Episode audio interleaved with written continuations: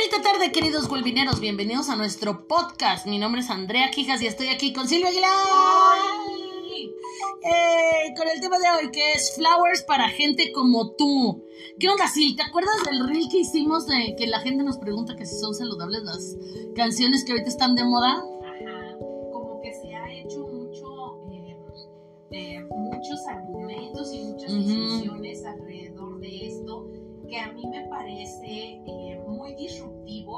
A que antes estábamos acostumbradas a que los hombres nos cantaran, ¿no? Sí. y a que los hombres dijeran y se expresaran, y el Vicente Fernández y Alejandro Fernández. Maná tiene una canción Maná, ¿no? ahí. Que estaba- y ahora que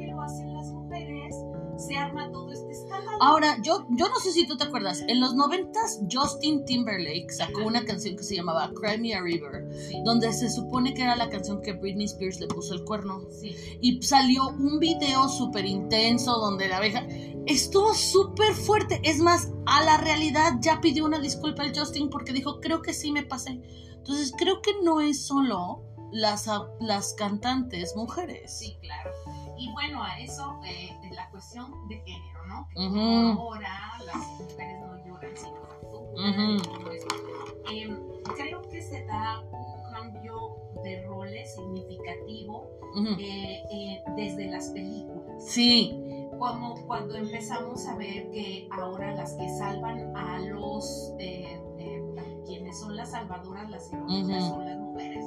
como Rapunzel. Ajá, como, Ajá. como la ¿no? este, pues, inclusive allá en la última del Ujú. 007, Así. eh, ya tenemos una imagen de un agente 007 que tiene una hijita y que cuida a la hijita y que ya tiene Ujú. como la responsabilidad. Cuando en la vida, en la historia de, la, de las novelas... El- el- de, de la ma- masculinidad de tóxica. la- En la historia de la de masculinidad la tóxica. Exactamente.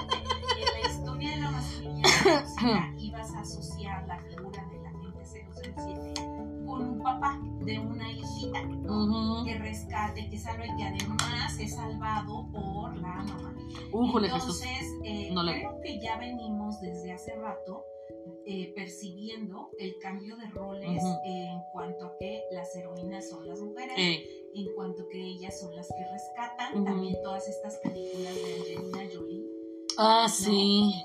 Donde ella es la Tomb Raider, la Ujú. que, eh, pelea, Smith. lucha, Ujú. maneja todas las armas y todo.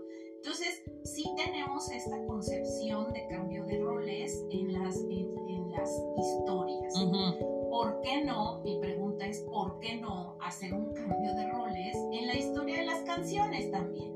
Ahora, yo creo que el echarle tierra a Shakira y a Miley Cyrus, porque las dos canciones, la de Flowers, por eso este se llama Flowers por la de Miley Cyrus, con su relación con Liam Hemsworth, y la de este, la de Shakira. Yo no sé si tú te acuerdas, pero en los noventas, Alanis Morissette terminó, andaba de novia con el güerito de Full House. ¿Te acuerdas del show que eran tres papás que tenían tres niñitas y que todos vivían en la casa? El tío güerito, que era el más noble y todo, andaba con la Alanis Morissette y le dedicó una canción más ardilla. Se llama I Don't Know. Y así de, ojalá y cuando estés con ella, porque a mí no me avisaste. Una, una violencia. No, pero como en ese entonces era el grunge y pues ya sabes Nirvana y el movimiento, como que nadie hizo caso, pero de que hay gente ardida, hombres y mujeres en cualquier género, corridos, ya sabes. Y yo me acuerdo que tú tienes un artículo en Wellbeing que habla acerca de el significado de las canciones. Ajá.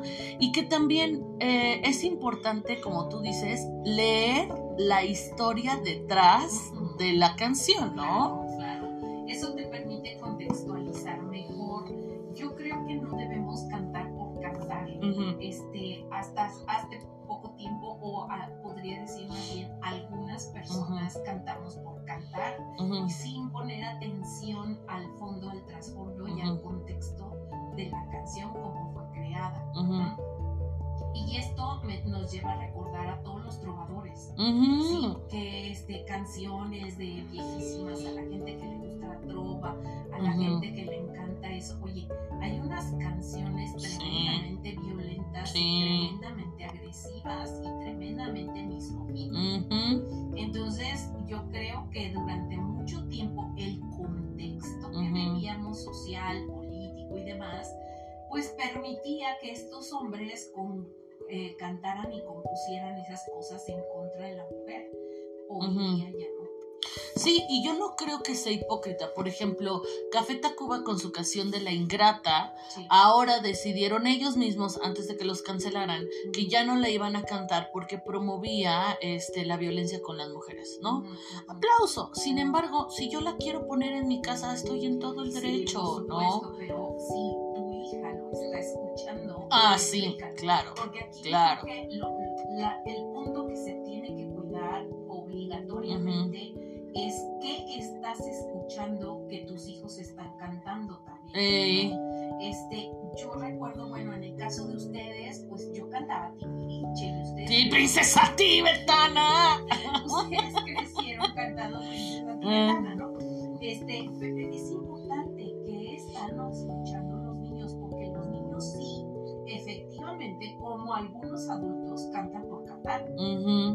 Y si yo en mi, en mi casa estoy poniendo narcocorridos todo el día, pues obviamente ellos van a crecer con esta figura de que los narcos son los ídolos y tienen dinero y entonces es, es esta parte que no se sienta uno a explicar y a escuchar y a entender el contexto de la canción. Que creo que es justo eso lo que define la palabra criterio, ¿no? Exacto. O sea, puede que haya cosas que te gusten, que tú sabes que probablemente no son éticamente apropiadas, moralmente alineadas, ¿no? Pero tienes el criterio para saber que no lo vas a llevar a cabo. Si yo voy una, si yo veo una película como los de este, los estos que, que roban bancos, como la Sandra Bullock que hicieron este Oceans y Leven y así, todos esos, no quiere decir que esté planeando en realidad un robo, ¿no? Pero tengo el criterio para discernir y muchas veces siento que a los adultos les falta la posibilidad de ayudar a los niños a crear criterio y a alinear esas opciones. Claro, ¿y cómo es que se hace popular una canción? ¿Cómo es que se hace viral un ¿Cómo es que? Pues porque la gente lo escucha y porque la gente lo ve y porque la gente le gusta. Y se va aprendiendo. Exacto. Entonces, si tú realmente ejercieras un criterio y escucharas y dijeras, no, esta canción está violentando, esta canción está hablando de pornografía, porque ya hay claro, sí. que, narran ese, cuestiones pornográficas,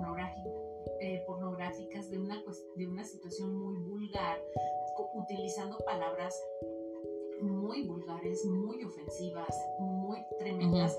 O sea, si realmente tuviéramos este criterio, esta educación para hacer, jamás que la jamás que la escuchas, jamás que la andas cantando, jamás que la cantas delante de tus hijos, jamás que la pones en el coche. O sea, esto tiene que ver con el nivel de criterio y de educación de las personas. Claro, ahora, sin olvidar que el precórtex frontal, que es el que te ayuda a tomar decisiones racionales, se desarrolla después de los 21 años. Entonces, no es que, ay, son niños, ni, entienden. O sea, no, sí, no, no es que no estén entendiendo, es que no tienen la posibilidad de crear criterios porque no tienen el órgano desarrollado. Por eso tú tienes que guiar esos, esas situaciones con eh, los valores familiares, ¿no? O sea, esto es lo que para nosotros es importante. Ahora, no por esto quiero decir que toda la música vulgar debe de dejar de existir. Creo que no. Pero, por ejemplo, tuve un alumno que es ahora productor de reggaetón y así su pasión es el reggaetón. Y de hecho su tesis la hizo en cómo puedes tú crear canciones de reggaetón sin, sin, sin hacer objeto a las, sexual a las mujeres. Y la mayor parte de sus canciones son lindas. Se llama Yancel, su canción Oye, es la mejor, vayan corriendo. ya tiene un montón, pero... O sea, y entonces puedes cantar canciones lindas. Ahora, puedes no ser obsceno y también cantar cada barbaridad. O sea, hay unos boleros que tú dices, excuse me, ¿no? Sí, creo yo que sí, es importante. Porque, ¿Por qué te gustan esas cosas? Creo que aquí el trasfondo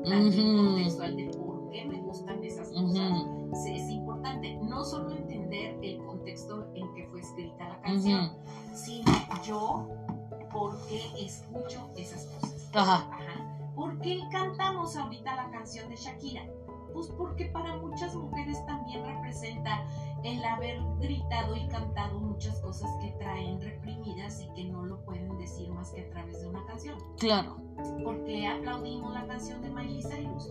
Pues porque también representa muchas cosas que traes reprimidas y ahí este rollos que tú traes, que también es una forma de decirlo, Y está bien, o sea, creo que, siempre después de una ruptura, después de una situación de, tristeza, de, de, abandono, de desapego, de, duelo, pues siempre la gente aquí en México acostumbra un par de tequilas y cantar, este, no sé, a, a, a ahorita Adele o Shakira o lo que sea. Entonces está bien, pero eh, también es importante analizar. Hacer como tu introspección, ¿no? Una de las cosas que a mí me gustó mucho dentro de todo lo que he estado viendo fue uno, la chava que dijo, oigan, Piqué y Shakira ya no pueden regresar porque ya estamos todos aquí involucrados. Eso me encantó, fue un buen chiste. Pero vimos una cholita, que son de estas mujeres indígenas autóctonas de Perú, bailando la de las mujeres no lloran, solo facturan. Señora, facture usted con sus cuis. O sea, ese son el tipo de cosas que creo que todavía 2023 hay un montón de violencia contra las mujeres, hay un montón de ignorancia alrededor del potencial de las mujeres. Todavía creo que hay muchas como oportunidades perdidas para apoyar a las mujeres. Entonces, si esta canción puede empoderar a una para salir de un ciclo de violencia, creo que es un gran éxito. Creo que eh, también es importante entender el, el contexto mercadológico. O sea, la gente a eso se dedica. Shakira no es la primera vez que compone una canción así contra una, eh, contra una pareja y tampoco es la primera vez que grita a los cuatro desamor lo que se siente. Shakira, esa es su historia. su, personalidad, ¿no? Ajá, o sea, tú puedes encontrar en, en sus canciones muchas antes que esta donde está hablando de cosas muy fuertes. La canción de, de Se quiere, se mata, que salió como en los noventas, donde Braulio y Dana se quieren como cualquier pareja y terminan abortando y se nos petatea la señorita. O sea, está muy fuerte. Se pasó. La historia de las canciones de Shakira son duras. Canta desamores con todo, a todo pulmón. Y también amores, porque así le, le, hizo una canción al Piqué cuando recién lo conoció. También. Entonces, pues me, comercializan sus emociones y comercializan sus... Y, está bien, de eso viven. Y viven muy bien. Este, ahora, quien, quien se ponga como mujer a criticar, bueno, pues eres muy libre de expresar tu opinión y de pensar que Shakira es vulgar y que no debe ser y que se denigró y que nunca. Eh, a ver, yo creo que ante todo la sororidad nos permite, ajá, sí, sí, mátalo. Sí, ¿Me explico? Sí, ajá, sí. sí. Hay sororidad, o sea, claro. ¡Muerte! Ya después averiguamos. Pero en cuanto a la sororidad, yo estoy contigo, güey. Yo estoy contigo como estoy con muchas otras mujeres que están heridas. Como la Taylor Swift, otra mujer que también ha cantado de todos sus exnovios. Sí, y yo sí, y, sí, sí. Además ellos nos están Ajá, literal. o sea, que, que, tú hagas una campaña de este hablar mal de la persona, pues ni modo, pero ellos sí nos están matando. Nos están matando, realmente, ¿no? Aquí estoy hablando de una muerte emocional, ¿no?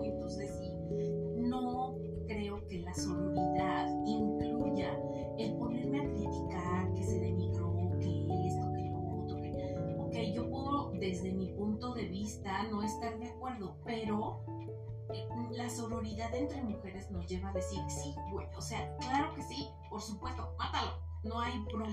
No, y además también, ¿sabes cómo que, que yo creo que yo la defiendo en el sentido de que ella tiene toda la libertad artística de expresar sus emociones porque no lo está matando literalmente, está haciendo una canción, está ganando dinero, puede que empodere a otras mujeres como biproducto, pero ese es el objetivo, o sea, no es, ya se divorció, ya hubo una acción legal, pero tú tienes la posibilidad de expresarte como tú quieras. O sea... ¿Cómo vas notando? O sea, dice, sí, yo hablaba de que... Sí, sí, sí, cuenta eso. Ajá en las tres canciones que produjo Shakira, en la primera de, de, la primera que me encantó, la de Ajá. esa, me gusta porque ahí como te da la probadita. Yo, a mí me queda claro que todo es un show mediático. Sí, todo. O sea, estoy hablando que yo, desde mi punto de vista ya muy racional, esto fue súper planeado. Sí. Súper planeado. Lo cual, qué padre. o sea, quisiera que cuando tronáramos todas tuviéramos la capacidad de hacer estrategia, estrategias acá chidísimas. Pero no. Súper planeado. La de lanza la primera, la de Te Felicito. Me gusta mucho. La de Te Felicito habla precisamente del engaño, ¿no?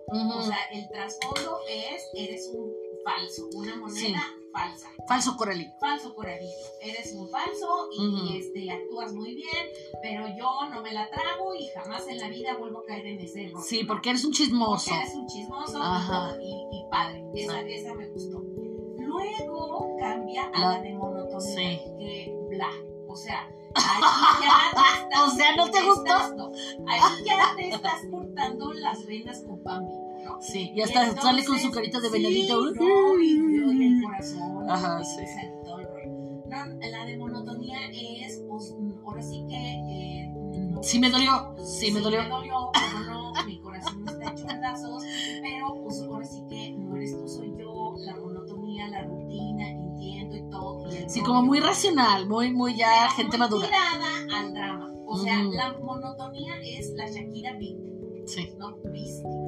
Ajá. La Shakira que sufre, que le destrozan el corazón y A mí esa postura no me gusta. O sea, tú sí prefieres un muerte. Ah, sí. Yo sí voy mal, ¿no? Ajá. Estoy hablando emocionalmente. Sí, no sí, sí, sí, sí. No, sí, mira, está planeando. No, no, no, no, no, no. Entonces, bueno, la monotonía habla. Y luego viene esta que, que dice, va, te la compro, pero mi reina, tienes que ir a terapia. Ajá, sí, una cosa no este, justifica la otra. No, sí. ¿Por qué te das cuenta que una mujer ya fue a terapia? Cuando dice, qué bueno que la fulana me lo quitó de encima y se lo regalo, cabrón. Y vamos a brindar por eso.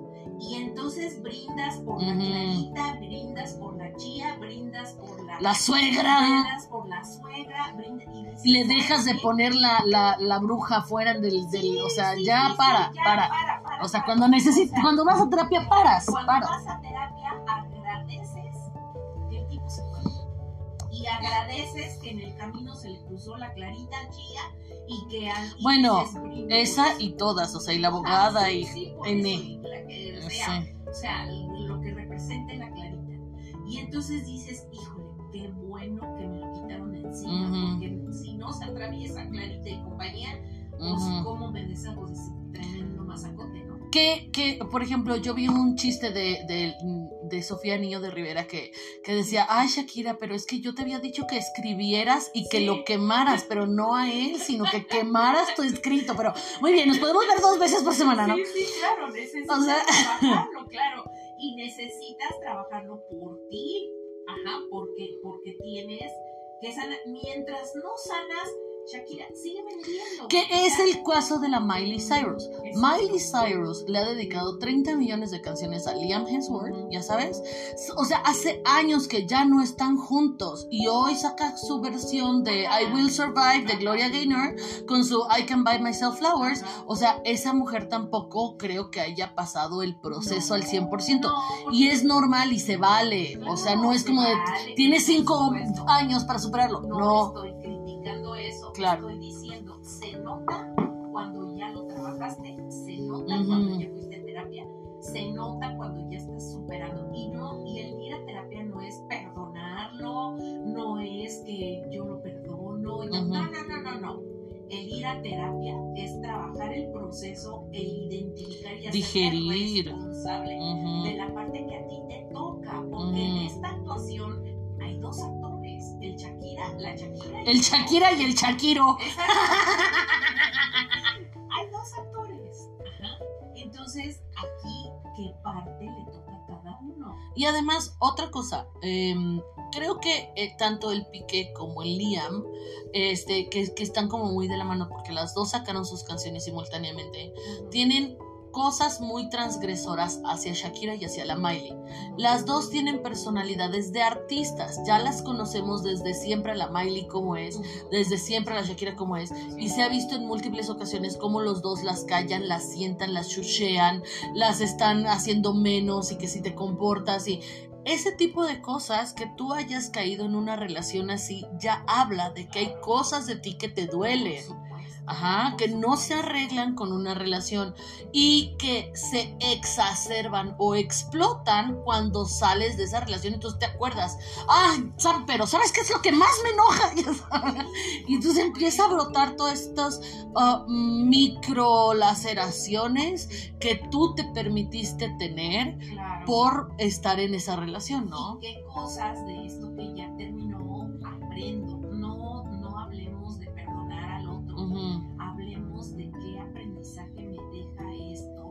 Para en un futuro no volverlo a repetir.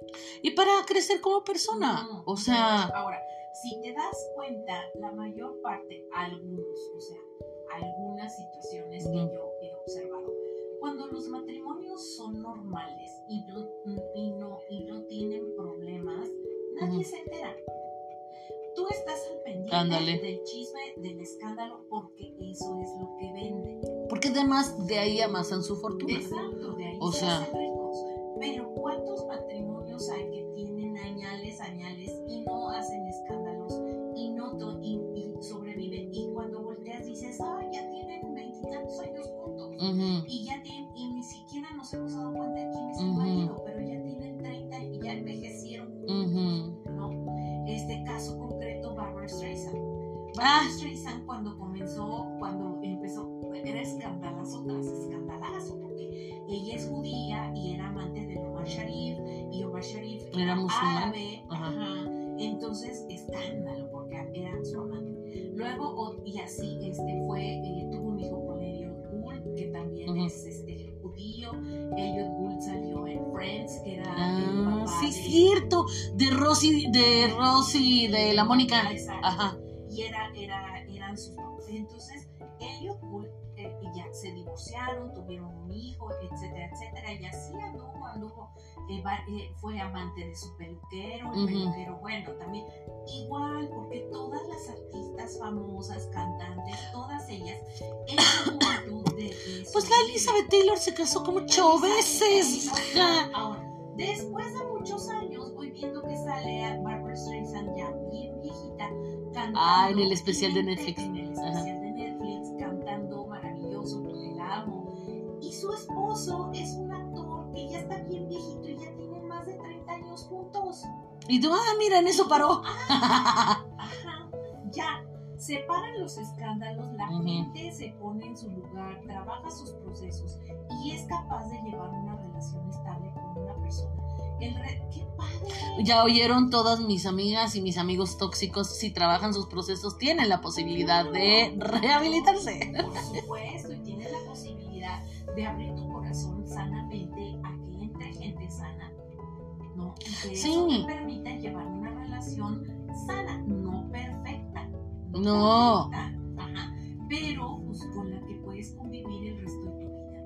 Claro.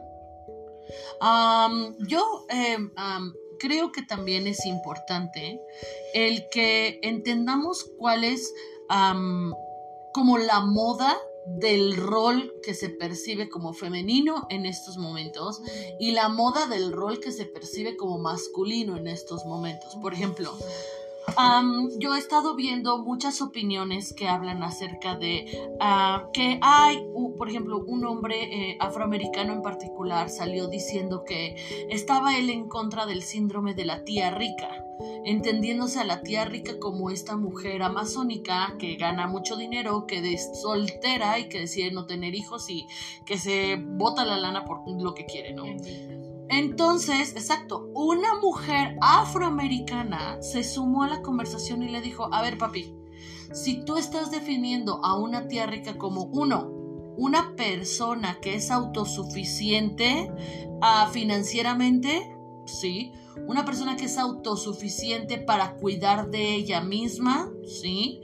Una persona que tiene sentido de vida, no, no, ella estaba definiendo, que tiene sentido de vida y que le gusta y, tiene motivación para lograr los objetivos. Dice, estás hablando de lo que es un adulto.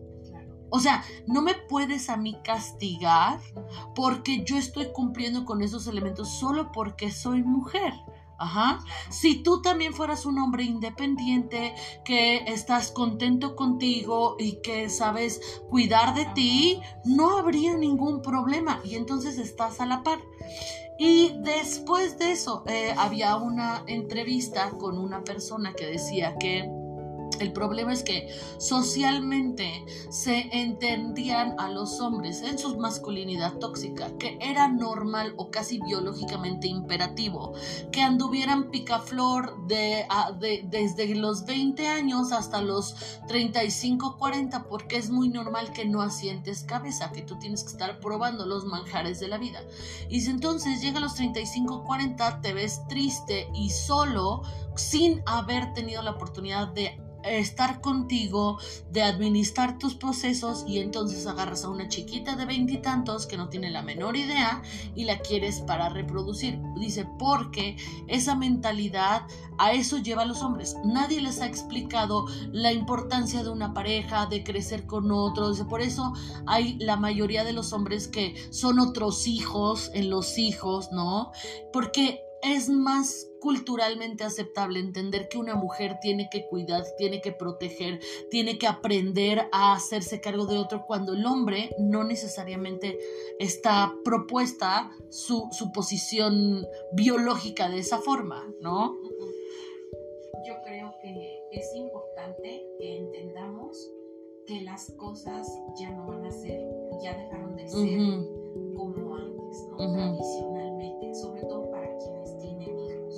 para quienes, por eso esta crítica a las princesas Disney, porque las niñas ya se van a enfrentar a situaciones de vida totalmente diferentes. Entonces, es ¿qué pasa cuando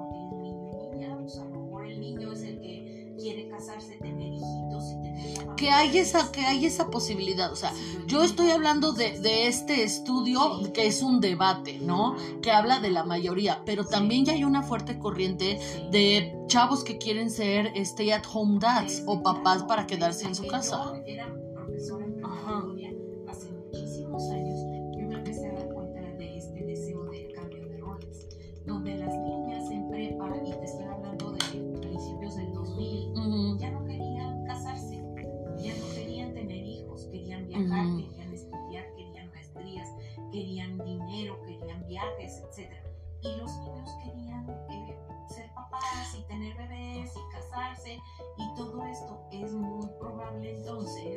El producto de estos cambios ah, sea el hecho de decir, bueno, la mujer es la que se divorció, la que rescató, la que ganó el dinero, la que facturó y el hombre es el que está casado y el que tiene hijos y que está cuidando a sus hijos de su casa. Mientras su esposa trabaja. Y fíjate que hablando de eso también vi otro eh, en donde decía una chava, oigan, en realidad es como súper difícil ser papá o es gratificante. Y un papá salió y dijo, las mejores, los 10 mejores momentos de mi vida así en, en, exceso han sido cuando tengo hijos. El problema es que no te dicen lo difícil que es y hay días en que lo difícil es muy muy difícil y no, no compensan los buenos días. En retrospectiva si llevas teniendo buenos días dices sí, sí me aviento, pero no es tan fácil y creo que justamente esta irresponsabilidad masculina de hacer clic y hacer equipo hace que se les cargue las manos a las mujeres y además la sociedad lo apoya, ¿no? Y entonces por eso ya no queremos tener hijos. Pero si hubiera una visión compartida, equilibrada, en donde yo deseo esto para mí en mi vida, eh, creo que se, salvarían las familias, ¿no? Sin duda. Pues eh, como quiera, trabajemos nuestro.